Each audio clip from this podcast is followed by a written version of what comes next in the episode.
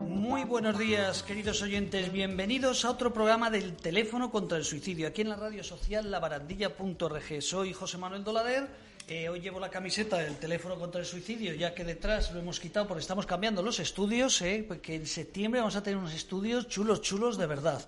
Entonces estamos en obras y ya que no tengo el cartel de detrás del teléfono contra el suicidio, el 911-385-385, dedicado a salvar vidas, gestionado por aquí a mi mano izquierda por doña Junivel Lancho. Muy buenos días. Buenos días, otro, otro día más aquí en nuestro programa. Hace días que no hacíamos programas del teléfono contra el suicidio, ¿eh? Ahora, por hoy, un lado la hoy pandemia. traemos unas cuantas cositas. Bueno, sí, sí. Hoy es un programa duro de verdad. Eh, antes de, bueno, voy a presentar a Gorri. Gorri, muy buenas. ¿Qué tal, Hola, amigo? buenas. Gerente de la asociación Tú Decides. Eh, vamos a hablar de salud mental. Un poquito hoy vamos a hablar de salud mental y de gente con problemas de salud mental que por circunstancias de la, vi- de la vida pues han decidido quitarse la vida y llevarse a alguien por delante. Eh, vamos a hablar de el día 6 de julio en Madrid. Una madre decide quitarse la vida y llevarse por delante la, la vida de su hijo. En, en enero en Logroño también vamos a hablar por encima. Una madre una abuela eh, de Aro, un pueblecito de La Rioja, eh, decide quitarse la vida pues porque se había echado un novio, que ese novio la había engañado con, y se le había quitado 100.000 euros. Se quita ese mismo día la vida a su hija y su hija también le quita la vida en un hotel de Logroño a, a su hijo. Eh, qué duro. Eh, vamos a hablar dentro, nada, dentro de tres cuartos de hora eh, con un pueblo del Triángulo de los Suicidios, que ahí me ha dicho Junivel, para eso estaba atenta, me dice, pues si a mí me suena que Priego pertenece al Triángulo de los Suicidios, en Córdoba, exactamente, Alcalá la Real, Priego y Nájar. En, en Priego, una localidad de 20.000 habitantes, en junio, desde el 1 de julio al 7 de julio, se han suicidado tres personas y se ha intentado quitar la vida cinco personas. Una de ellas está hospitalizada. Eh, vamos a hablar también con la responsable, una trabajadora social de FEAFES Andalucía, porque como hemos titulado hoy, si hablamos del suicidio salvamos vidas. Pues FEAFES Andalucía, que los dos sois amigas, amigos de la presidenta de FEAFES Andalucía, el timón, recordaremos que en el año 2015 hicimos, después de muchos parones en España, la primera manifestación, la gran manifestación, y luego han seguido todos los años por la salud mental, eh, desde el programa Escaleras de la Dependencia, la Asociación Tú Decides, el Hospital de Día Lacman eh, y más asociaciones de Madrid y el Timón. Sí, Como con siempre, Cristina. con Cristina. Y entonces FEAFES eh, Andalucía estaba presidido por nuestra amiga eh, Conchi Cuevas, desde AFESOL, que también vino, nuestra primera gran manifestación. Bueno, pues hoy es un programa especial. Como decía, vamos a comentar muy por encima. Recomiendo que no se vaya nadie porque es muy triste lo que vamos a hablar, porque este es un programa triste. Es un programa triste y de esperanza. Por eso todo vamos a reclamar que si se hablara, si las autoridades, con lo que vamos a contar hoy, sencillamente hicieran lo que hacemos nosotros, pero con los medios que tiene el Estado. Se salvarían muchísimas vidas. ¿Por qué vamos a criticar? Eh, Junivel, vamos a hablar de lo que viene en septiembre. Es que tenemos que hablar hoy tantas cosas. Sí. Septiembre, día 9. Día. Una jornada gorri, apúntatelo, ya sabes, como todos los años. 9 de septiembre, no decimos dónde, porque estamos ahí peleando. La carrera. No, no, la carrera no. Ah, no, el nuestra, no, No, nuestra rueda de prensa. Ah, vale, sí, el sí, año pasado fue en la Asamblea de Madrid. Este año, casi lo voy a decir, ¿no? La vamos a hacer seguramente en el Ayuntamiento de Madrid. Lo hemos hecho en el Congreso de los Diputados el 22 de Todavía febrero del año pasado. Bueno, pero nosotros ahí la tiramos. El 22 de febrero del año pasado se hizo en el Congreso de los Diputados, hicimos una magnífica jornada con Íñigo allí. En septiembre, el 9 de septiembre del año pasado, hicimos En la Comunidad de Madrid. en la Comunidad de Madrid, la sede de todos los madrileños. Además con la sorpresa de, de que Alberto Reyero de repente Era fue consejero, claro. era consejero. O sea, lo, que iba- no- lo íbamos a hacer con él entre la Asociación La Barandilla, ahí estaba tú decías para echarnos una mano, pero entre la Asociación La Barandilla y Alberto Reyero, pero de repente fue consejero eh, y ya nos dejó colgados.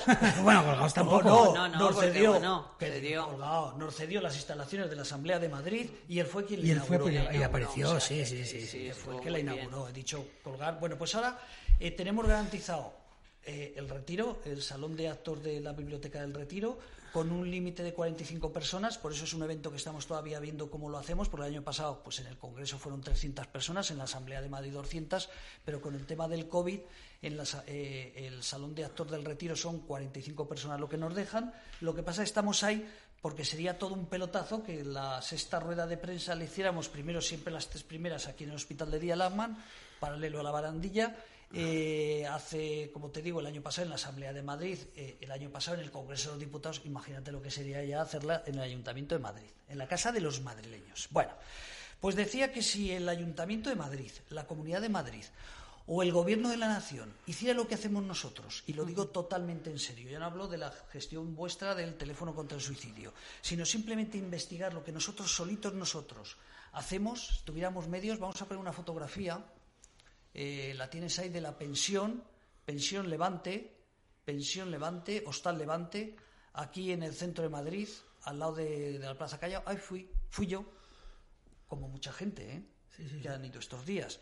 Pero fue un drama, o sea, que una madre de repente llegue el sábado a este a este hostal, a este hostal a dormir con el niño y que todo el mundo nos movilicemos a continuación ese lunes porque aparece la madre y el niño, que la madre se ha suicidado y la madre ha matado al niño, pues bueno, terrible. Terrible. Cuéntanos, eh, porque eso sí que antes de hablar con Junivel, eh, tú sabías dónde estaba esta madre, ¿no? Sí, bueno, esta madre estaba en un centro de protección para mujeres maltratadas. Además de ser una mujer maltratada, era una mujer sin recursos, claro, que suele pasar cuando están en estas situaciones. Y supongo que del maltrato heredaría una situación de enfermedad mental, o sea, que un trastorno mental. esta mujer ese mismo día había conseguido la renta mínima esta nueva del gobierno, pero desde servicios sociales eh, le anunciaron ese mismo, el mismo día que le retiraban al niño. O sea, el mismo día le dan la alegría de que va a tener una paguita para incluso poderse emancipar. y poder mantener a su, hijo, pero le van a quitar al niño. Ya tenían hasta el centro eh, decidido. Me parece que, bueno, últimamente los servicios sociales, como he dicho alguna vez, son los menos sociales de los servicios, porque está todo está todo privatizado y está todo eh, dado a empresas y dado a asociaciones. Entonces, en servicios sociales llegan unos niños que han pasado por cinco, seis, siete psicólogos que cuando llega el psicólogo de servicios sociales está maleado. Está totalmente maleado porque todo está subcontratado. Si no llega al, psicólogo de servicios sociales, ¿qué hacen en servicios sociales?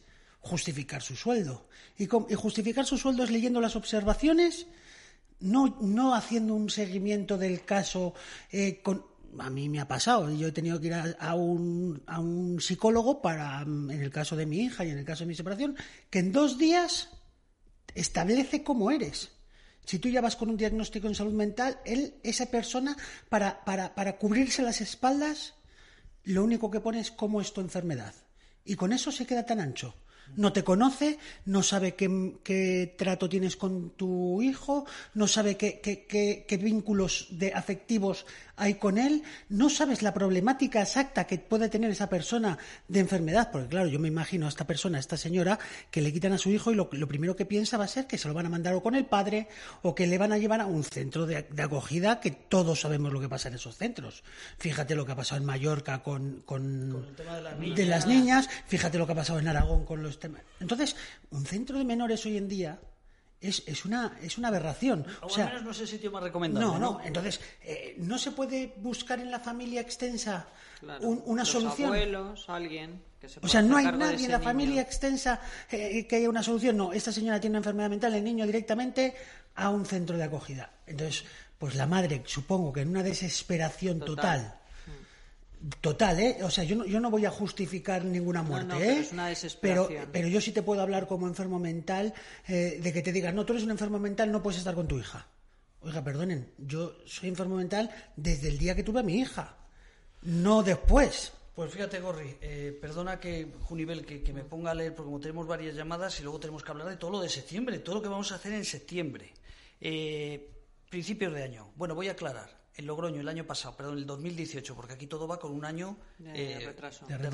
En el 2018 en Logroño se suicidaron 20 personas durante Logroño, La Rioja, durante todo el año. A día de hoy ya llevan 18.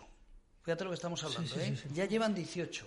Pero es que lo grave es que en Logroño desde marzo a junio, el año pasado, perdón, desde abril a junio, abril, mayo y junio, en esos tres meses, el año pasado se suicidó una persona en Logroño. Este año se han suicidado nueve. Por eso estamos insistiendo que se investigue. O sea, hay medios, hay medios para investigar. no sino también tiene que haber una prevención, vuelvo a decir. Tiene que haber una prevención. Desde servicios sociales, que, que se subcontrata todo y al final servicios sociales no hace esa prevención. Bueno, déjame que vas a alucinar con lo de Logroño. Eh, Logroño, no, no son de estas, son dentro de las 18 muertes, eh, fíjate, tres de ellas en esta familia, pero eh, terriblemente el día 27, en Logroño, un domingo, repito, una madre, la abuela, se suicida, porque una situación que tenía económica terrible, porque un sinvergüenza le había estafado, 100.000 euros, y ante una situación de una hija que está en proceso de separación eh, esa madre también con problemas de salud, dicen, ¿eh? aquí en este caso no, no, no, no, está claro, pero con problemas eh, psiquiátricos desde años, ya por la protección de datos. Nosotros no tenemos acceso, pero la policía, si alguien hubiese una coordinación en el Estado, un plan de prevención y se investigara, esta mujer también con problemas psiquiátricos en 2018, probablemente también por esta causa de separación, pues fíjate qué desesperanza que por la mañana había quedado la abuela, la madre y la hija. La madre se va a suicidarse a un sitio, al río, la abuela, perdón, y la madre con el niño en el hotel Los Bracos deciden también quitarse los dos la vida. ¿Por qué lo comentamos? Porque es muy fácil investigar, que se sepa cuando alguien se suicida por qué. Porque de luego que ni esa madre ni esa abuela se suicidan porque quieren dejar de sufrir. Eh, pero mira que, que seguro que hay ahora estamos hablando, no tengo nada en contra, no vamos a hablar en contra de la gente que viene de fuera, las ayudas que se, que se dan, ni mucho menos que nadie nos confunda.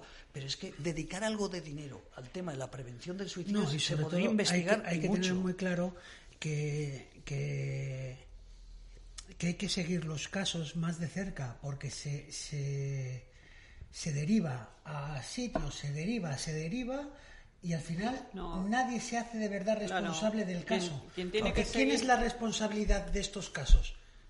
La fiscalía que retira al niño, servicios sociales que es el que el que tal o la, asociación a la que servicios sociales da. Entonces, claro, de esta manera tú no puedes hacer responsable a nadie. Hombre, yo creo que sí, que sí que en esa prevención lo que habría que poner eh, la pica en Flandes es eh, los médicos de atención primaria. Quiero decir, esa es la primera entrada a, que uno pueda seguir eh, los pasos de esas personas que están lógicamente en una depresión, están pasando por malos momentos, problemas de ansiedad, problemas de angustia, y lo primero que vas es al médico de cabecera, lo primero que vas. Entonces, si el médico de cabecera tuviera los medios también, hubiera los medios para seguir todos esos procesos, igual que me da lo mismo también los procesos de los malos tratos en las mujeres o que sí, pero, pero, al final, no hay malos al final todos esos procesos se juntan en servicios sociales. Claro. Entonces, si servicios sociales no hace un seguimiento de los casos, de todos, porque en teoría el médico de atención primaria, los informes van a servicios sociales. Si tienes hijos, los hijos, la situación de los hijos, ¿a dónde van? A servicios sociales. Si hay un caso de divorcio eh, complicado, ¿dónde se lleva ese caso? A servicios sociales. O sea, al final, donde se reúne toda la información debería ser servicios, sociales. Y es, y es, y servicios sociales, al, al tener todas estas competencias eh, externalizadas no se enteran de nada. Pues leen, leen unas observaciones de cada tal y toman unos juicios muy importantes, unos juicios y toman decisiones muy importantes para la vida de familias, para la vida de personas, para la vida de chavales, que al final no corresponden con la realidad que están viviendo. Mira, oye, eh, tres ya nos pasamos un tercer caso, este no es de este año pasado, perdón, de este año es del pasado, porque me llamó la atención que has venido tú pues para hablar de salud mental, ¿no? De cómo muchas veces decimos que hay que apostar más por la salud mental porque nadie quiere tener un problema de salud, nadie quiere tener un problema de hígado, ¿no? Me refiero que si bebes mucho, pues al final vas a tener un problema de hígado, pero nadie quiere tener un problema de hígado, nadie quiere de repente tener una patología, eh, un trastorno mental. Te llega hay gente como Gorri que se ha sabido cuidar, que se sabe cuidar, sabe tomarse su medicación, protección familiar, protección de amigos, etc. Lleva una vida muy normalizada. Pero simplemente quería hablar, ya que hablamos hoy de madres y de hijos, qué terrible tuvo que ser esa madre catalana que el verano pasado decidió irse a Orense, precipitarse desde un puente y matarse. Ella con 70 años y su hijo con problemas de salud mental de 27 años. Venían con problemas de ella de juego también hablamos de economía y de juego, problemas económicos, problemas de adicciones, y de repente dice, mi vida es una mierda, eh, tengo 70 años, eh, no puedo salir adelante, encima tengo un problema de un hijo que nadie lo quiere. Se tiraron desde un puente norense. Yo creo que simplemente era... Es que, es que vuelvo, vuelvo a recordar en servicios sociales. ¿Qué hace un chaval de 27 años viviendo con una señora de 70 con problemas económicos? ¿Desde, ¿Desde dónde se tiene que vigilar eso? Yo me doy cuenta en muchos compañeros y en muchas situaciones que viven con sus padres y que son personas con unos diagnósticos muy severos en salud mental y se están haciendo cargos con yo, yo me estoy dando cuenta con padres además en, yo ahora mismo recuerdo un caso con un padre con Parkinson y el otro con Alzheimer hmm. y un chaval con 40 años con una esquizofrenia pues, aberrante. Que te cuenta aquí que la gerente del hospital de Dialama no, y los compis que tenemos de esta radio, compañeros de esta radio, pues afortunadamente no están en esta situación eh, tan terrible, pero Junivel también sabe mucho. Por eso decía que hoy no nos va a dar tiempo. El problema es que tendríamos que hablar de salud mental, de la asociación Tú Decides, el hospital de Dialagman y no nos va a dar tiempo a hablar de toda vuestra gente que tenéis en los dos sitios. Yo también tengo que decir que, que Junivel es profesional y les escucha. Yo no, a mí es lo que me va llegando. ¿Me dejas que hagamos, que pongamos un poquito de música? Por favor. Y nos vamos, nos vamos a Almería. Nos pones, yo no sé si al 150 lo tienes a mano, pues nos pones otra, venga, nos pones otra música a mano y nos vamos a Andalucía.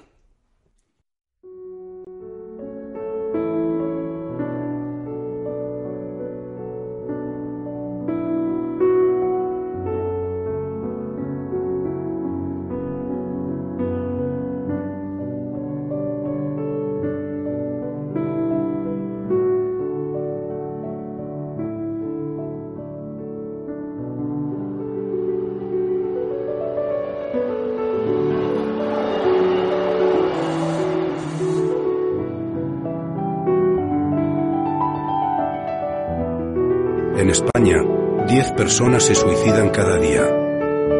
No seas uno de ellos. Llámanos. Estamos aquí para ayudarte.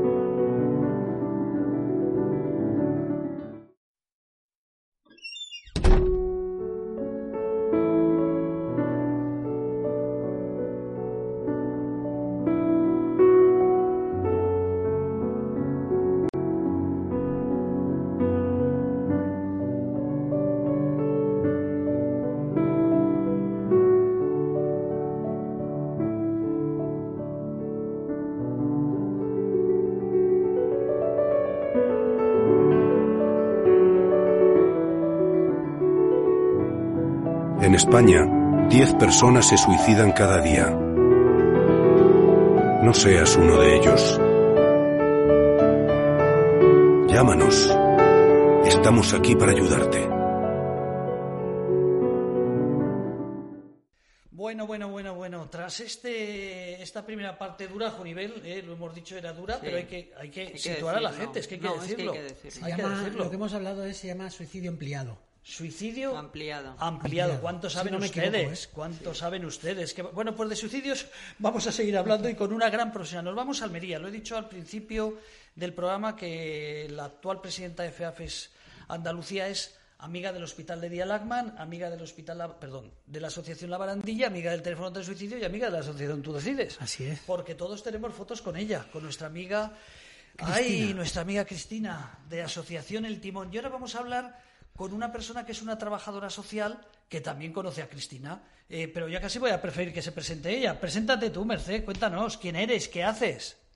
Hola, ¿qué tal? cuéntanos. Pues, yo me llamo Merced Fernández y nada, soy trabajadora social, soy muy jovencita, tengo casi 28 años y, nada, desde que empecé eh, a trabajar en esto, pues la verdad que he estado vinculada directamente con el tema de la salud mental y con la prevención del suicidio, ¿no? Y más cuando soy también familiar de una persona con, problemas de salud mental que también ha intentado pues, suicidarse, ¿no? Mira, vamos a ver si, vamos a ver si Ander nos saca una foto eh, eh, que es la foto esa del curso del 30 de junio, 7 de julio. ¿Por qué, por qué llamamos a, Merced? ¿Por qué nos va a hablar? Porque hay que felicitar a FEAFES Andalucía. Hay que felicitar a Merced por el magnífico trabajo, porque muchas veces pensamos, ¿verdad? Eh, y lo digo, perdón, no te presento, aquí estamos con Junivel Lancho, que es la directora eh, clínica del Hospital de Dialagman, que es un hospital dedicado a la psicorehabilitación de personas con problemas de salud mental, y con Gorri, que también conoce Cristina, que es el gerente de la asociación Tú Decides. Es de las poquitas asociaciones que hay en España creadas y dirigidas por personas con trastorno mental. Eh, te, decía para que sepas que estás en tu casa, ¿eh? que estás hablando como si estuvieras en tu casa. Y muchas veces nos hemos planteado si es bueno o no hablar del suicidio entre el mayor colectivo eh, de personas, aparte de la depresión, eh, que tiene ideación suicida, que son las personas con problemas de salud mental debido a su sacrificio. Y decía que te has atrevido a hacer un curso. De eso quería hablar. ¿Cuál es, ¿Cómo fue la idea? Eh, repito, ya está, el 30 de junio y el 7 de julio. ¿Cómo fue la idea y cómo habéis quedado tú como profesional? ¿Si has quedado contenta? Y luego tus alumnos, ¿qué te dicen? Pues la verdad que esto surgió, bueno, llevamos un par de años que desde la Federación y desde la Confederación Salud Mental pues se está dando mucho que hablar al respecto del suicidio porque consideramos que es algo de lo que se tiene que hablar y que tiene que ser una manera más natural de, poder llegar hasta, hasta este tema, ¿no? Y en la planificación de 2020 eh, los propios usuarios y usuarias de, de toda Andalucía demandaron en parte eh, esta formación, ¿no? Y nosotros, yo en particular, que fui la responsable de organizarla, pues consideré que tenía que hablar sin tapujos y sin, y sin que ellos sintieran que estábamos escondiendo o hablando como si hubiera cierta oscuridad ahí, ¿no? Entonces hemos querido darle mucha luz, ¿no? Que la gente que ha asistido, tanto técnicos como profesionales, como junta directiva de las asociaciones, usuarios y usuarias, bueno, ha asistido unas 55 personas online y la verdad que la respuesta ha sido brutal. O sea, estoy muy contenta porque, porque me han pedido más formación, quieren que se siga hablando, quieren incluso hacer vídeos de concienciación o sea que estamos, estoy muy contenta porque la verdad que la respuesta ha sido bastante positiva. O sea que una vez hecho que es lo que te podía dar miedo de ver si las personas que participaban, porque unos serían profesionales y otros serían personas diagnosticadas también. Eh, uno de los miedos que me imagino que tendríais es a ver cuál es la respuesta, ¿no? Porque estamos hablando de un colectivo muy sensible. Todo el mundo que tenga que ver algo con la salud mental, que sea gerente, trabajador social o, educador, conoce a alguien que se intenta suicidar. Y, yo me imagino que por eso te decía que, la gente está contenta, o sea, no, no, no se han asustado. No, no, no se han asustado para nada. Es más, eh, yo siempre les paso una evaluación cuando termino las formaciones, ¿no? De cómo se han sentido principalmente. Y, las respuestas son totalmente mm, positiva y, con esperanza de futuro en el sentido de que muchos usuarios y usuarias que han sufrido o han pasado por esto, pues, pues me decían que ahora entendían mucho mejor lo que les pasaba y que ahora sabían que había herramientas, ¿no? Y que y eso creo que al final es lo más importante. O que un familiar te diga, mira, pues hoy he salido de aquí sabiendo cómo actuar con mi marido, ¿no? Creo que eso es súper importante y el hecho de que sepan que hay un colectivo o una entidad detrás que está con ellos, pues me parece clave. También por tu participación, obviamente. sería fenomenal, eh, me imagino, Merced, que, que, os copiaran muchas, eh, muchas entidades. Mira, vamos a hacer, Junivel, eh, y Gorri, luego nos hacemos una foto y lo publicamos también con una noticia para recomendar que todas las asociaciones de España llamen a... Eh, ¿Qué doy, tu teléfono o el del timón? Ya me dirá luego qué teléfono doy, ¿no? Para que las asociaciones eh, sepan a quién llamar, porque sí que creo eh, que habéis acertado, lo digo totalmente. Creo que ha sido una opción que cuesta mucho, tú, Junivel, como gerente de un hospital y directora, o tú mismo como gerente también de la asociación Tú Decides, ya sé que tú en Tú Decides hacemos ruedas de prensa en común y haces y organizas eventos eh, para prevención del suicidio, pero tú como directora de un hospital eh, creo que lo que está diciendo Merced, tú ya sé que lo sabes, para eso eres más mayor que ella, eh, lo siento, pero eres más mayor que ella.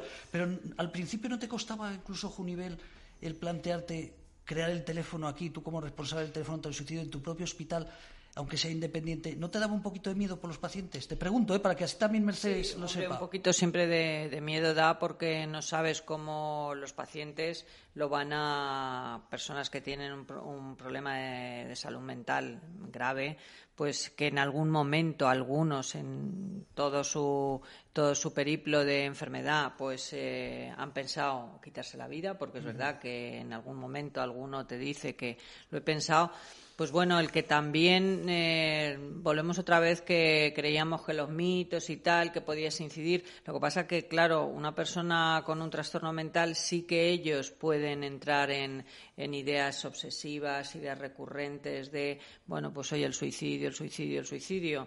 Mm, pero bueno, al final ah, hemos acertado. está muy bien. Pero es por si nos escuchan otras asociaciones que sepan, por eso es. Hay que hablarlo de una forma pues bueno, pues eh, que sea positiva, que se, que se puede prevenir, que se pueden hacer muchas cosas antes de uno tomar esa decisión. Quiero decir que, bueno, que sabemos que lo podemos prevenir. O sea, ¿tienes previsto volver a repetir, Merced, este, este proyecto?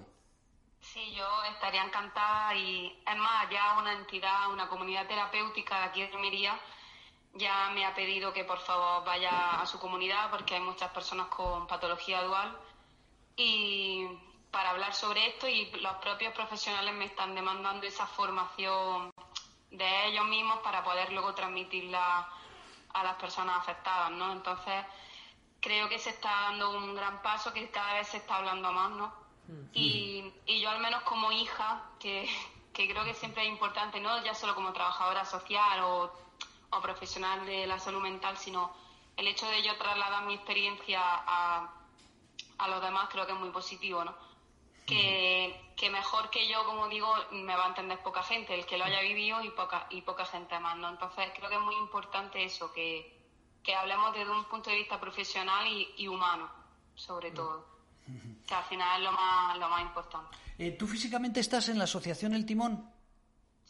O sea que entonces que pregunten por Merced eh, de la Asociación El Timón, que está conocida en todos los sitios, eh, ponen Asociación El Timón, elegido o directamente Almería. Y él viene, te digo, porque sí que creo que este programa vale la pena que lo difundamos entre todas las entidades, de, tanto de la Federación de Salud Mental como de, de otras gente de fuera de la Federación, para que sepan que eso que es muy importante hablar de los problemas de salud mental vinculados con el tema del suicidio. ¿Qué es lo que más te llamó la atención? ¿Hay algo que, tras esos dos días que tengas que destacar? ¿En la formación? Sí, en estos dos días de formación hay algo que digas, fíjate, me encantó, yo qué sé, la respuesta de, de, los profesionales, la respuesta de las personas que participaban y cuéntame algo que, motivemos a la gente a que os copien. Hombre, lo mejor es la respuesta de los familiares y los usuarios para mí.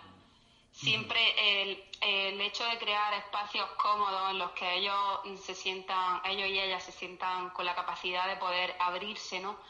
De poder contar su experiencia desde primera persona, que no les dé vergüenza porque muchas veces pasa esto, o que venga un, yo que sé, un usuario o usuaria y te diga, mira, pues yo no, pero eh, mi compañero o compañera está pasando por un mal momento y, y cómo puedo ayudarle. El el hecho de que se vayan con herramientas, ¿no? Que aprendan que hay que hay otras salidas, que se, está muy muy muy cliché ya el tema de la salida, pero creo que es muy importante y sobre todo la frase que, que dije y que a, muchos de ellos les gustó era lo de no somos salvadores, no somos héroes, pero podemos prevenirlo, ¿no? Entonces, creo que eso es muy importante, dejar, dejar claro que no hay culpables y que y que no somos héroes, sino que somos personas que van a mostrar el apoyo y que van a conseguir seguramente que, se prevenga la muerte de muchas personas. y, y, luego la respuesta de las personas que habían tenido ideación suicida, ¿comentaban su experiencia o no? ¿O esto se lo guardan? No, no, sí, sí que hablaban del tema. Eh, ya digo que yo, por mi forma de ser, creo, y por ser trabajadora social, intento siempre que entren en un, en un una zona de confort, ¿no? De, sentirse cómodo a la hora de poder contar sus vivencias. Y sí que hubo varias personas que contaron de, primera mano lo que a ellos les pasaba, ¿no? Y la, recurrencia de esa ideación suicida y tal. Y creo que eso ayudó también a que, a que el resto entendiera mejor qué es lo que se le pasa por la cabeza a una persona cuando quiere morirse, ¿no? Qué bueno, qué bueno. Pues mira, ¿sabes lo que vamos a hacer? ¿Te parece, Junivel, si le invitamos, porque hemos dicho, vamos a darle envidia también nosotros a ella, ¿no? Porque ella nos está dando envidia con las cosas tan buenas que hace, pero ahora vamos a hacer nosotros la envidia. Mira, el 9 de septiembre, lo hemos comentado al principio, aquí en Madrid vamos a hacer una gran jornada que le podía decir a tu presidenta que te pagara el, el viaje, que te iba a gustar. Vamos a hacer nuestra sexta rueda de prensa eh, sobre la prevención del suicidio. El decimos el 9, el día 10 es el Día Mundial de la Prevención del Suicidio, el 9 de septiembre. Nosotros el 10 vamos a salir, eh, también si alguien nos oye y lo quiere copiar, eh, igual que el cáncer sale, cuando es el Día del Cáncer, salen todos a la calle. Todavía tenemos vergüenza como para pedir. No tenemos un duro nadie, un euro, eh, pero todavía no sabemos pedir. Eh, pero eso lo hace muy bien el cáncer. ¿eh? hay muchas instituciones que lo hacen. Tampoco estaría mal que el mundo de la prevención del suicidio saliéramos con nuestras mesitas a pedir, a, pegar una pegatina y a pedir dinero. Bueno, pues nosotros vamos a salir, ya nos hemos coordinado en varias provincias en España a la vez, la Asociación La Barandilla, en Orense, vamos a estar en Zaragoza, vamos a estar en, en Santander y vamos a estar aquí en Madrid con mesas para demostrar a la sociedad que hablando del suicidio se salva vidas. ¿Se podrían también ellos sumar? Si te quieres sumar, pues, pues ya, podemos hablar fuera de micrófono, eh, pero como te digo, vamos a hacer una movida, que aquí está el de tú decides, que también lo podías hacer en Majadahonda, salir ese día con una mesita eh, a la calle para dar visibilidad. Bueno, pues el día 9 hacemos eso, esa rueda de prensa anual. El año pasado lo hicimos en la Asamblea de Madrid, ahora estamos aquí casi ya en el Ayuntamiento de Madrid.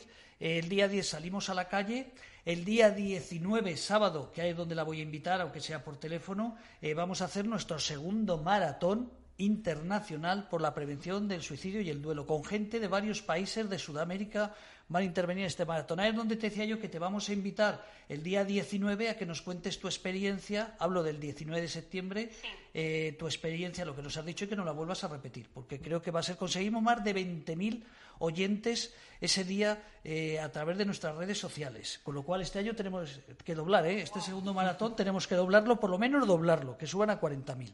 Eh, y luego el día 26, al siguiente sábado, sábado, domingo, ahí vamos a hacer un evento que todavía no lo tenemos claro, porque queremos hacer Gorri, pues una comida eh, con fiesta y todo, pero tal como está el tema del COVID... está un poquito, un poquito chungo. Está un poquito chungo. ahí lo hemos soltado de lo que queremos hacer ese fin de semana, pero todavía no nos atrevemos. Sabemos que tanto en el ayuntamiento como eh, en el salón de actos nos van a limitar la asistencia al, al 50%, pero claro, lo de una fiesta, que queríamos hacer una fiesta por lo grande con actuaciones musicales ese fin de semana, pues claro, tenemos el problema de que tal como están repuntando por ahí, por, por, por, Aragón, Zaragoza, Huesca, mi pueblo, todos en fase 2. Ah, también. están repuntando por ahí por Almería? sí. Sí. Granada. Bastante. Bueno, claro, sobre todo elegidos como el Bajo Aragón. Tenéis ahí miles de personas que van a. Efectivamente, en la zona del poniente almeriense, donde yo vivo, donde más claro, está viendo. Porque ahí llegan desde Pakistán, de la India, de, de, de, todos los países. multiculturales. Multiculturales, pues claro, los pobres allí, imagínate, como para que les hagan las pruebas del COVID, ¿no? sí, bueno. y, bueno, el tema de los jornaleros y tal. Bueno. Bueno. Mejor pues, no hablemos del COVID. Querida amiga, eh, dinos algo que, estéis estos días planteando hacer ahí en el timón, eh, porque ya llega el verano, ¿qué vais a hacer? Pues nada, en agosto el timón para, descansa, y en septiembre se está reestructurando todo de cara Nosotros seguimos con la asistencia presencial, tenemos nuestros usuarios a tope con las formaciones, y, estamos con la comunidad terapéutica también, como he comentado, que vamos a empezar ya el próximo día 27 de este mes con la formación en prevención del suicidio. Así que estamos muy a tope con el tema y, y ya digo que yo deseando poder contar mi, mi experiencia y todo lo que pueda aportar profesionalmente a, a las personas que, lo necesiten, tanto profesionales, familias como gente con problemas de salud. Por cierto, no tiene que ver nada con lo que estamos hablando hoy del suicidio, pero sí que a nosotros nos afecta directamente a la asociación Tú Decides. Eh, yo no sé si vosotros tenéis apoyo de alguna farmacéutica en algún evento. Eh, El timón, eh, creo que no. La Federación Andaluza, creo que sí. Ajá, porque sabes que ahora, si no lo sabes, te lo comento, aprovecho para decirlo, que ha habido, pues en este plan de reconstrucción nacional, eh, alguien se le ocurrió decir que las farmacéuticas no tenían que apoyar a las asociaciones ni a las entidades y que iba a ser el Estado. precisamente ahora, en estos tiempos de crisis total que nunca ha pasado por España desde hace, iba a decir, siglos, eh, por una situación como la que estamos atravesando y la que vamos a atravesar, que a alguien ilustre se le ocurra decir que las farmacéuticas que nos apoyan, sobre todo nosotros estamos encantados con el teléfono contra el suicidio, ya que ni el ayuntamiento, ni la comunidad, ni el gobierno quieren saber nada de la prevención del suicidio, pues hombre, las farmacéuticas que saben que, que, mucha gente sufre y que decide quitarse la vida, pues que nos estén apoyando al teléfono contra el suicidio, pues hombre, a nosotros no nos haría ninguna gracia, ninguna gracia que se llevara a cabo ese 22 de julio el Congreso de los Diputados que decidiera que las farmacéuticas no pueden apoyar a las entidades sin ánimo de lucro como nosotros. y aquí tenemos a tú decides que, que... Yo quería decirte que es curioso que cuando la Administración aboga por, por unos tratamientos siempre farmacológicos, sean las farmacéuticas los que nos permitan mantener unos profesionales que den la asistencia psicosocial. O sea, el, de hecho, el, Estado paga las pastillas, pero no te paga un tratamiento psicosocial, que son las farmacéuticas las que nos permiten disponer de esos profesionales para poder hacer esa asistencia. Valga decirlo aquí, ya sé que esto no es del teléfono de suicidio, es un programa, pero, tenemos que defender. a, nosotros, eh, gracias a, las farmacéuticas, estamos pudiendo ranqueando y a final de mes, sin llegar, nunca a final de mes, no llegamos a, final, de mes, pero podemos mantener este proyecto. Imagínate que de repente las farmacéuticas deciden que no nos pueden apoyar al teléfono contra el suicidio, ¿tú te crees que el Estado nos va a dar algo? Yo voy a hablar desde mi asociación, otras asociaciones, que ¿quién te permite tener un psicólogo en una asociación? El apoyo de las farmacéuticas. Bueno, y vuestro caso, habéis conseguido gente muy famosa eh, que conozca lo que es la enfermedad mental, trastorno mental, porque os viene desde Loles de On. Mira, acabamos de hablar de Alberto Reñero. Creo que he hablado al principio también en otro momento. También vino, pero vino el, el, bajista de Vetusta Morla. O sea, gente conseguís, con el apoyo de, de, Janssen, conseguís que gente conocida sepa lo que es un trastorno mental y vosotros a la vez, eh, para vosotros un placer en la asociación que venga a verlo gente importante, ¿no? Sí, entonces, vuelvo a decirte, pero ya no solo es eso, sino que muchas asociaciones mantienen los profesionales gracias a los proyectos que subvencionan las farmacéuticas. Entonces, eh, para conseguir un psicólogo de la seguridad social, te las ves y te las deseas, es imposible y más. Y ya si tienes un psiquiatra, conseguir psicólogo y psiquiatra a la vez, vamos, es prácticamente imposible. Complicado. Vamos a darle voz, que yo era para aprovechar y así de refilón sacábamos lo nuestro. Bueno, Sí, pero era de hecho, mañana sales tú en política local eh, y la asociación CEAFA, la Confederación Española de Alzheimer, también se suma a esta campaña para pedirle al gobierno que antes de tomar una decisión brillante como que es y la del cáncer por ejemplo, el cáncer ya se han sumado. bueno que vayan a www.labarandilla.org www.labarandilla.org si no saben de qué estamos hablando www.labarandilla.org en actualidad pues ahí verán la noticia de lo que estamos hablando. bueno yo también sé que la, la, la, Confederación de, de Industria Farmacéutica eh, está, está, está hablando con el gobierno por porque esto, es esto sería... Un despropósito. Sí, sí, cerrar muchas asociaciones. Bueno, vamos a ver que la pobre Merced la tenemos ahí y dice, pero oye, si yo no tengo que ver nada con, con estas cosas, que a mí me pagan mi sueldo, pero no sé dónde me lo pagan. Merced. dónde sale, pero... bueno, Merced... Esperemos que no hagan eso porque entonces es verdad que estaríamos, en general más o menos en un problema muchas entidades de, España, ¿no? muchísimas entidades de España. Indiscutiblemente que las farmacéuticas ganan dinero, claro, si no ganan dinero no podrían dar dinero luego a los demás. El que, el que pierde dinero no da un duro, eso está, claro. Entonces tienen que ganar para poder dar. Pero si encima que ganan se lo dan a entidades sociales, como dice aquí eh, Gorri, a tú decides que le permite pues que gente conocida sepa lo que es un trastorno mental, hablar con, con, todo el colectivo de tú decides. Si a nosotros el teléfono eh, eh, contra el suicidio a través de la asociación La Barandilla, pues lo que no nos aporte, hombre, a mí me encantaría que el gobierno que mañana llegara el señor Sánchez cualquiera, ¿eh? no estamos hablando aquí de política, y dije a ver, ¿qué os han dado las farmacéuticas? ¿Cinco mil euros? Mira, os lo damos nosotros. ¿Eh? para esto, para que seguir manteniendo el proyecto. Nosotros encantados, pero como sabemos que no nos lo van a dar seguro, seguro. con esta situación económica que tenemos, pues al menos que nos ayude lo tenemos que defender. Eh, Merced, exactamente. ¿Alguna cosita más que, que se te ocurra comentar? encantada de que conmigo ahora y cuando lo necesitéis. 19 de septiembre fijo, ¿eh? Apúntate. Allí estaré, ahí estaré. Y el 9 dile a Cristina, bueno, seguramente te voy a dar una sorpresa, que a lo mejor tú, claro, ¿cuánto tiempo llevas trabajando en el timón? Eh, tres años, Ah, ¿y no has venido a ninguna de las manifestaciones de aquí del timón? Sí, que no. Bueno, pues entonces no me te acuerdas de mí físicamente, pero tanto María Luisa como Gorri estamos en todas las asociaciones. En todas las fotos. En todas las fotos donde eh, Con viene el Cristina, timón. Con lo eh. cual este año sabéis que también nos vamos a volver a apoyar. Porque en el fondo he dicho al principio que fue Escaleras de la Dependencia, fue la Asociación Tú Decides, fue el Hospital de Día Lagman, pero sin el timón no se hubieran podido llegar estas manifestaciones que se hacen ya anualmente en Madrid. Gracias al timón, que fueron los primeros que trajeron un, un autocar gente. lleno de gente. ¿Eh? ¿Te acuerdas, Gorri? sí, claro que me acuerdo. siempre reivindicando. No, Exactamente. no para nunca. Exactamente. Bueno, pues Mercedes, un abrazo muy fuerte a tu presidenta, tanto del timón como de FEAFES Andalucía, que es la misma, que es Cristina. Es la misma, es la misma. Es la misma. Bueno, ha sido un Nada, placer. un abrazo. Un abrazo. Un abrazo muy fuerte. Gracias. Un beso Hasta con luego. el codo. Un beso con Eso. todo, eso es. Hasta eso luego. es. Bueno, vamos a poner, Hasta luego. gracias, vamos a poner, lo ponemos mucho, lo ponemos mucho, pero es que a mí me encanta esta gente de Sal 150. Le vamos a dar tiempo a que Andrés la busque, eh, porque siempre recordamos nuestra gala del año pasado que no la vamos a poder hacer, no la vamos a poder hacer.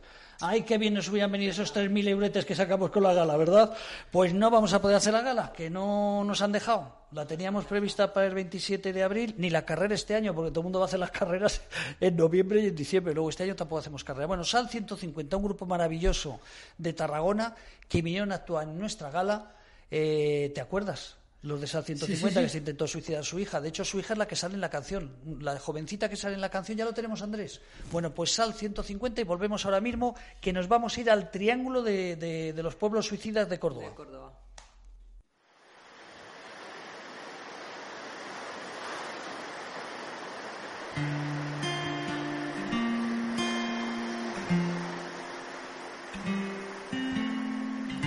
Cierro mis ojos, puedo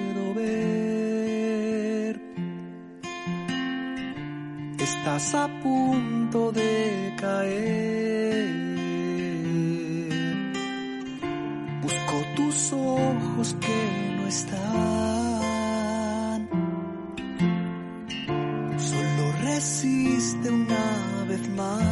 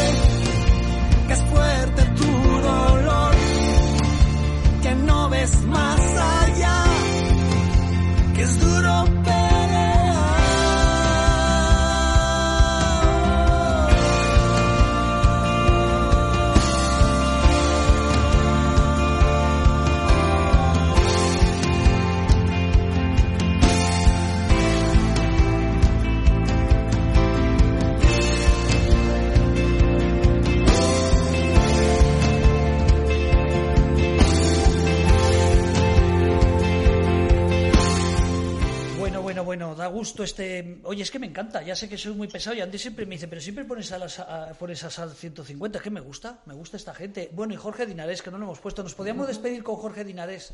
Alguna canción de Jorge Dinarés, que también nos dedica una canción a las personas con ideación suicida. Eh, bueno, vamos a hablar. Hay un pueblo en Córdoba, unos pueblos en Córdoba, curiosos, no se sabe el por qué, no tenemos ni idea, no nos ha dado tiempo de investigar, solo sabemos eh, que son pues Alcalá la Real, Priego y Nájar, no sé si lo digo bien, ahora no lo va a decir una persona de estos pueblos, donde llevan como ya unos años donde tú pones en cualquier buscador de Google, pones Triángulo de los Suicidios Córdoba y te aparecen pues estos tres pueblos. Ahora nos vamos a hablar con una persona que conoce mucho de salud mental. ¿eh? Hoy tenemos a Gorri, tenemos a mi compi aquí Junivel, pero vamos a hablar con Mercedes Serrano, que también sabe mucho de salud mental. ¿eh? Yo no sé si sabe más que vosotros o sabe menos, pero ella sabe, sabe mucho. Ella es de la Asociación Malva de Priego, Córdoba. Mercedes, muy buenos días. Buenos días, ya buenas tardes. Ya buenas tardes, tiene usted razón, buenas tardes. Bueno, cuéntanos, ¿qué es esto del Triángulo de los Suicidios o qué son estas poblaciones que acabo de nombrar por encima? Bueno, en primer lugar comentarte que no son tres pueblos de, de Córdoba, uno de ellos en concreto es de Jaén, y sobre esto hay parte de mito y parte de realidad, como en todo. No es que esto sea tampoco muy científico, es verdad que están hechos estudios, pero sí es verdad que en concreto nuestro pueblo tiene una tasa bastante alta. En concreto, de mm, la tasa que hay en Priego es, supera la media nacional. Ajá. De, de, hecho, Priego hablamos de una población de unos veintitantos mil habitantes, o sea que no es un pueblo pequeño, es un pueblo grande. No, no, no, no. Eh, mm, la tasa eh, del último año que tenemos, del 2018, fue una tasa de 24,77%. Fíjate, vamos... Sobre 100.000 habitantes y te estoy hablando de unos 28.000 habitantes. Pues fíjate, vamos a decir que en Madrid está alrededor de, del 6 y en España está alrededor del 8. Así por cifras por encima, para que nos hagamos la idea. Eh, recuerdo una cifra que nos llamó la atención a la gente, pero yo lo que quiero es hablar de cómo os habéis puesto de acuerdo, que eso es el valor que tiene hoy, cómo os habéis puesto de acuerdo muchas entidades para trabajar todos a la par. Pero voy a decir simplemente, desde el 1 de junio de este año, porque lo estamos comentando en, en las redes sociales, en nuestros programas, eh, que se prepare el Estado, que haga algo, que es que los suicidios han aumentado terriblemente en estas fechas, y más que van a seguir con la pandemia que vamos a tener económica, ya no hablo de la pandemia del COVID, sino económica. Priego, 28.000 habitantes. En un bueno, mes. un poquito menos. De Bueno. habitantes como tal.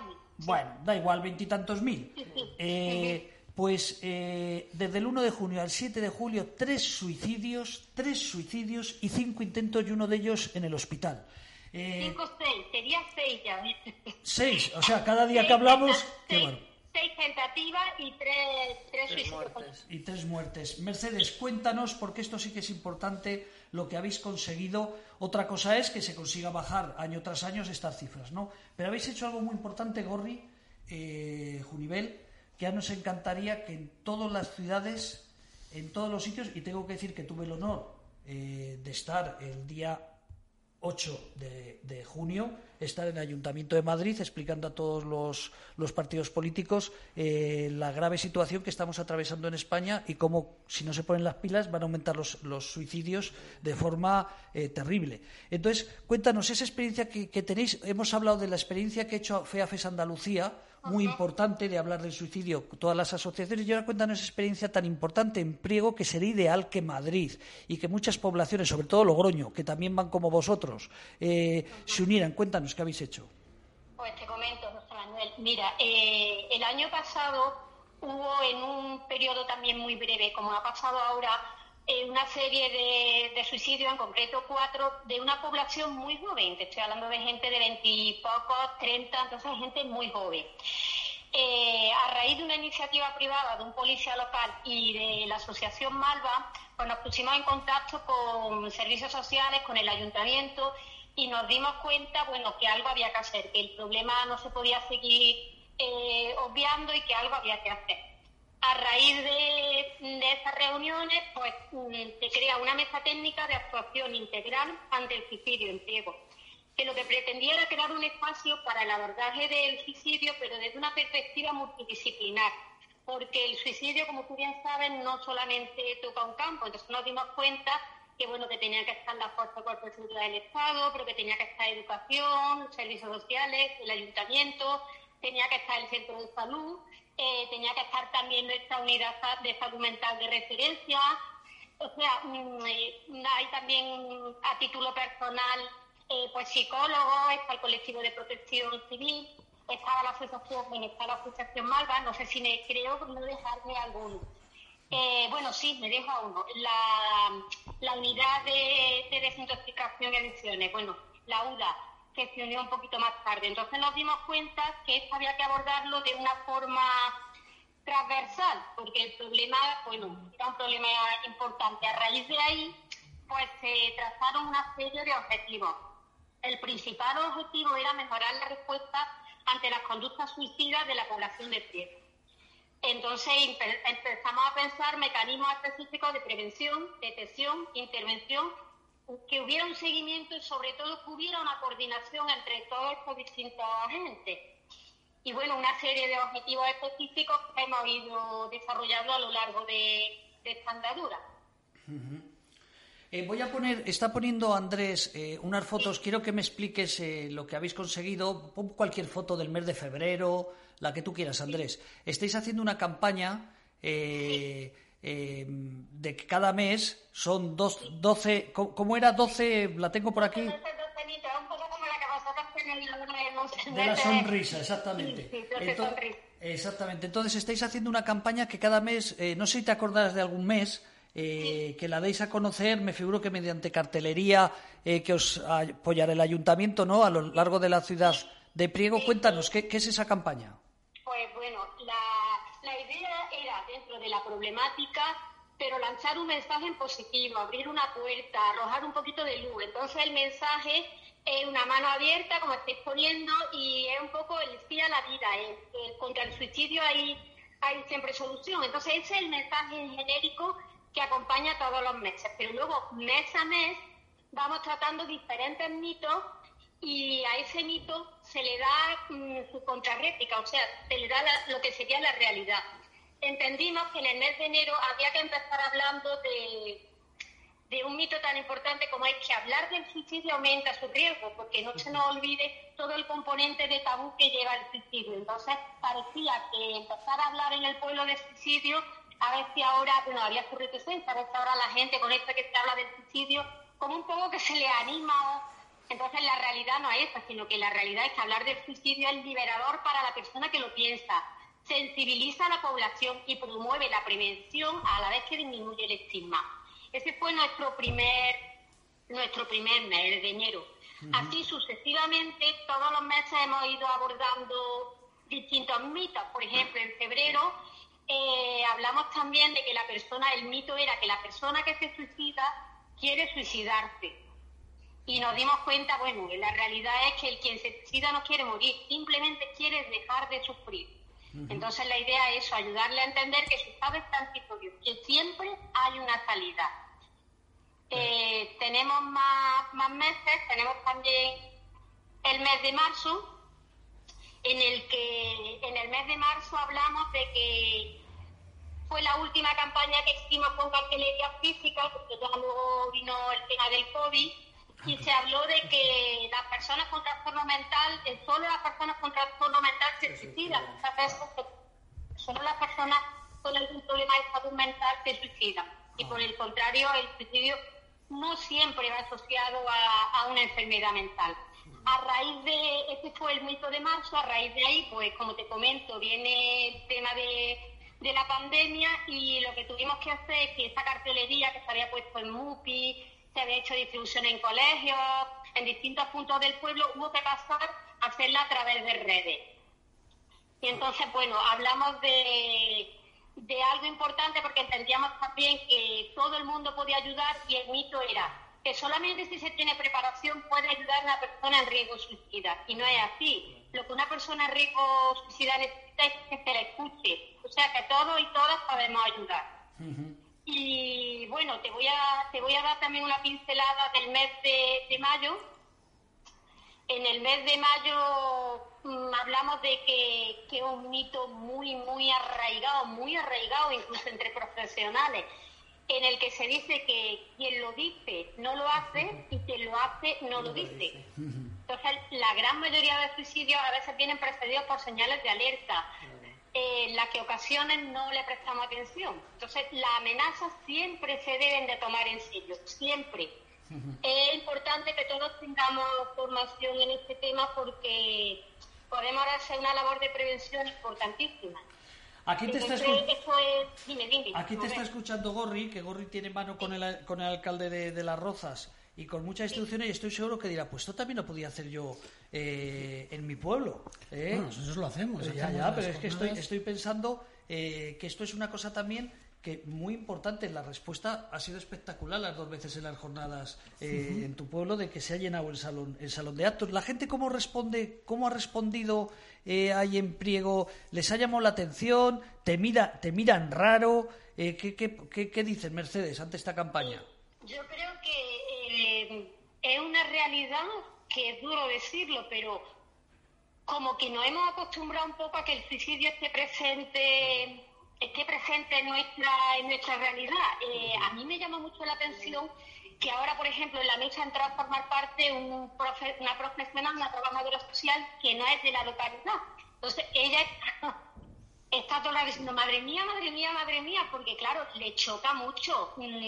Y a veces es que acaba un poco normalizando lo que no es normal. No es normal que en un mes tres personas consuman, eh, tres personas se suiciden y no es normal que en un mes seis personas lo intenten. Entonces, ella está como muy en estado de shock, como diciendo, y nosotros los que ya hemos vivido esta realidad, pues estamos un poco más como que la hemos normalizado. Entonces, también es verdad que todavía no hemos podido hacer un sondeo de cómo esto está llegando a la población, porque con todo el tema del COVID, Claro. nuestra idea es continuar con la campaña de prevención, llegar a los institutos, llegar a los centros de participación de mayores, porque mucha de la población tiene una edad avanzada, intentar llegar a cuantos más colectivos, más redes sociales, eh, más entramado social, cuanto más lleguemos, más más va a calar la, la- bueno, en realidad más va a calar la campaña, pero que también hay que ser humilde y entender que esto es un camino que hemos empezado a recorrer ahora. Oye, Mercedes, hablas fenomenal. ¿Te conoces esto? Eh, que- no te he preguntado qué profesión tienes eh, y dónde Yo- trabajas. ¿Qué eres? Yo soy técnico de la Asociación Malva que trabaja en el campo de salud mental. Yo de formación soy pedagoga,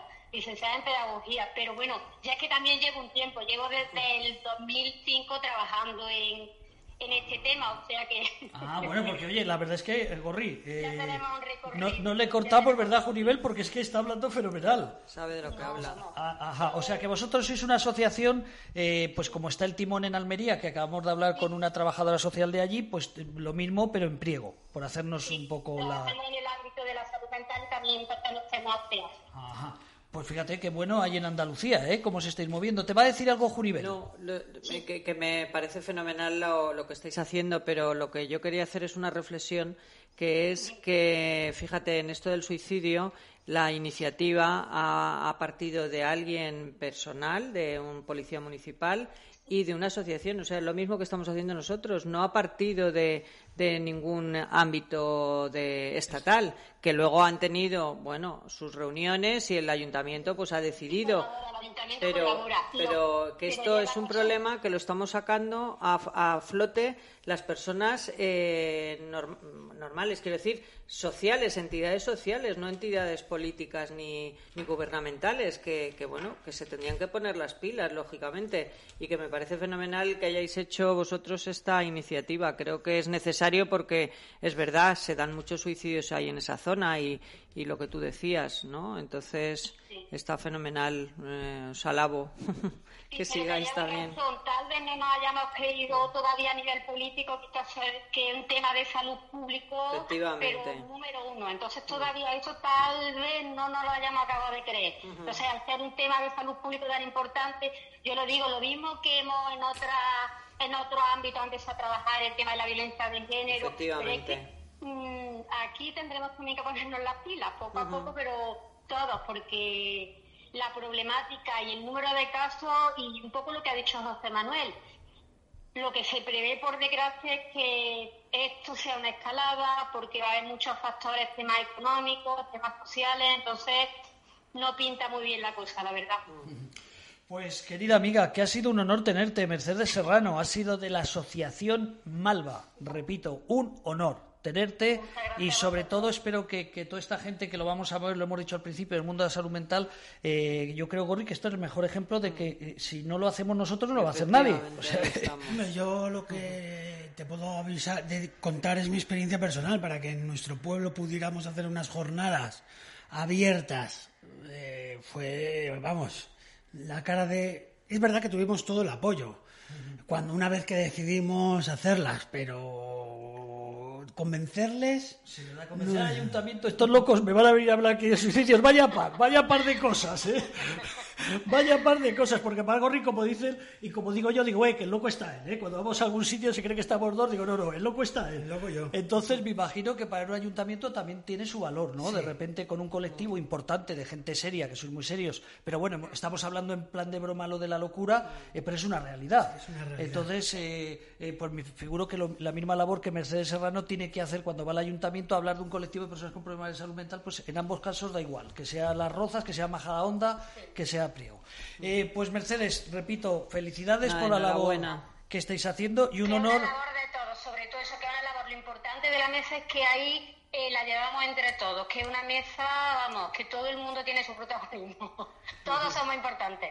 Pues un abrazo muy fuerte. Un abrazo. Hasta luego, un abrazo. gracias por contar conmigo.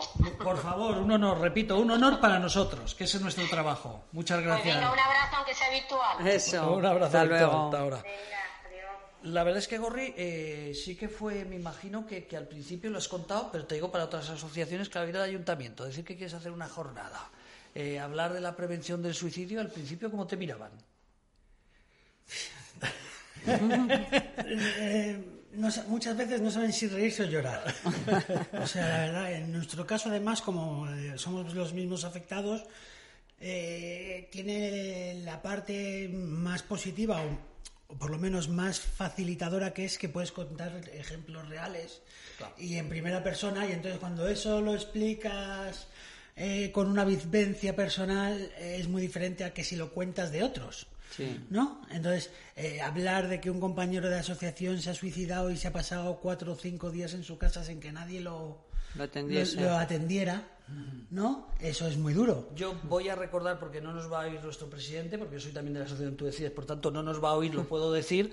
Eh, ¿Te acuerdas que la primera rueda de prensa que hicimos por la prevención del suicidio fue aquí en la asociación? Sí. Perdón, en la- entonces no existía la asociación. Sí. En el hospital de Día Lama, con el programa Escaleras de Dependencia, y viniste tú y vino tu presidente. Sí, exactamente. A contar las historias que recuerdo que me decía, uy, al presidente le va a costar eh, que cuente Ahora, sus, sí. sus Sí, porque es- vivencias con el suicidio, ¿no? Estamos hablando hace bastantes años, las familias eh, no les gusta que hablemos, a nuestras familias no les gusta que, que recordemos Que los temas y que sobre todo se aire, ¿no? Fíjate, estaba pensando, Gorri, estaba pensando en esa manifestación del 2015. Tú, Junivel, no te acordarás, pero ¿te acuerdas que ellos vinieron en la asociación? Nosotros, vosotras se veis con la camiseta del hospital de Día Lagman.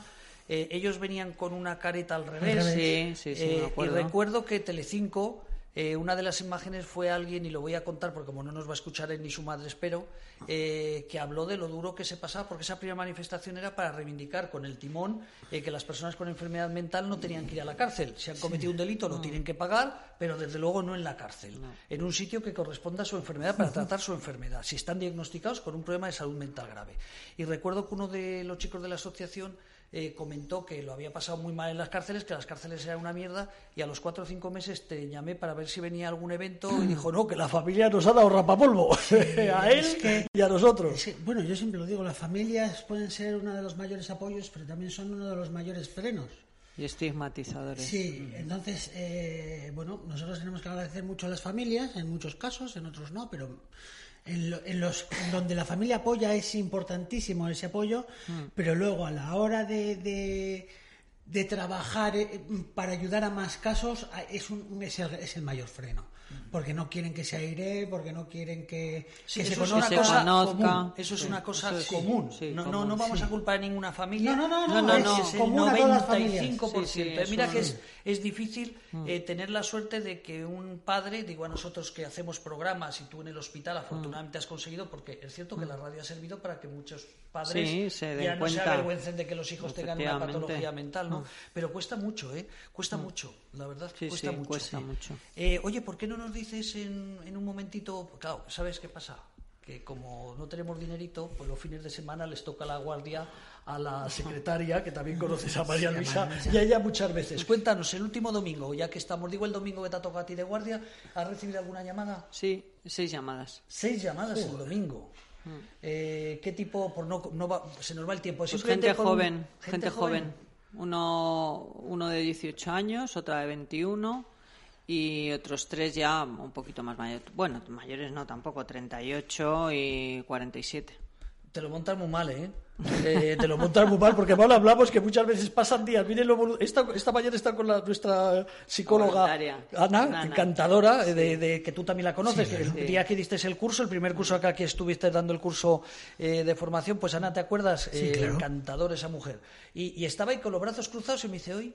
Dice, hoy no tengo llamadas, pero claro, esa es la función del teléfono contra el suicidio, Que saber tenemos- esperar, efectivamente. esperar a que alguien nos llame. Si tuviéramos dineritos y el Estado nos apoyara, nos apoyara y hiciera una campaña de comunicación para dar visibilidad a nuestro teléfono, pues eh, eh, afortunadamente para vosotras, desafortunadamente para ti el, el domingo que te toca, eh, u otro día te toca otro día, digo porque me acuerdo que este domingo te tocó a ti de guardia, eh, pues nos llamaría mucha más gente, pero claro, nosotros tenemos por los medios que tenemos. Y como no el Estado, más. ni la Comunidad de Madrid, ni el Ayuntamiento de Madrid por ahora quieren dar visibilidad al tema del suicidio, pues lo tenemos que hacer nosotros. Repito, ojalá nadie de la asociación, tú decir, de la asociación La Barandilla, del Hospital de Día Laman, de todos ustedes, nunca nadie nos necesite llamar al 911 385 385 desde las 9 de la noche a la, perdón, desde las 9 de la mañana A las 9 de la a las noche. 9 de la noche, los 365 días del año.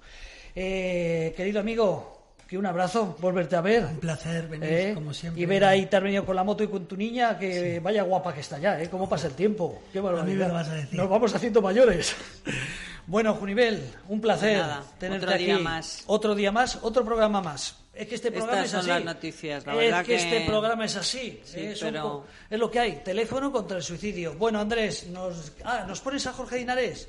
Qué bien. Bueno, Andrés, queridos amigos, hasta la semana que viene, no sé, esta semana que viene haremos un programa y si no, ya pues para septiembre. para septiembre. Porque tenemos que dar, sí, tenemos que hacer otro, porque Para ya sabremos la semana que viene dónde vamos a hacer la rueda de prensa, si en el Ayuntamiento de Madrid o, ¿O en el? Salón de Actos de la Biblioteca de- Del de- Retiro. del Retiro. Nos vamos. José Manuel Dolader. Gorri, Un abrazo. Junivel Lancho. Muchísimas gracias, oyentes. Hasta luego.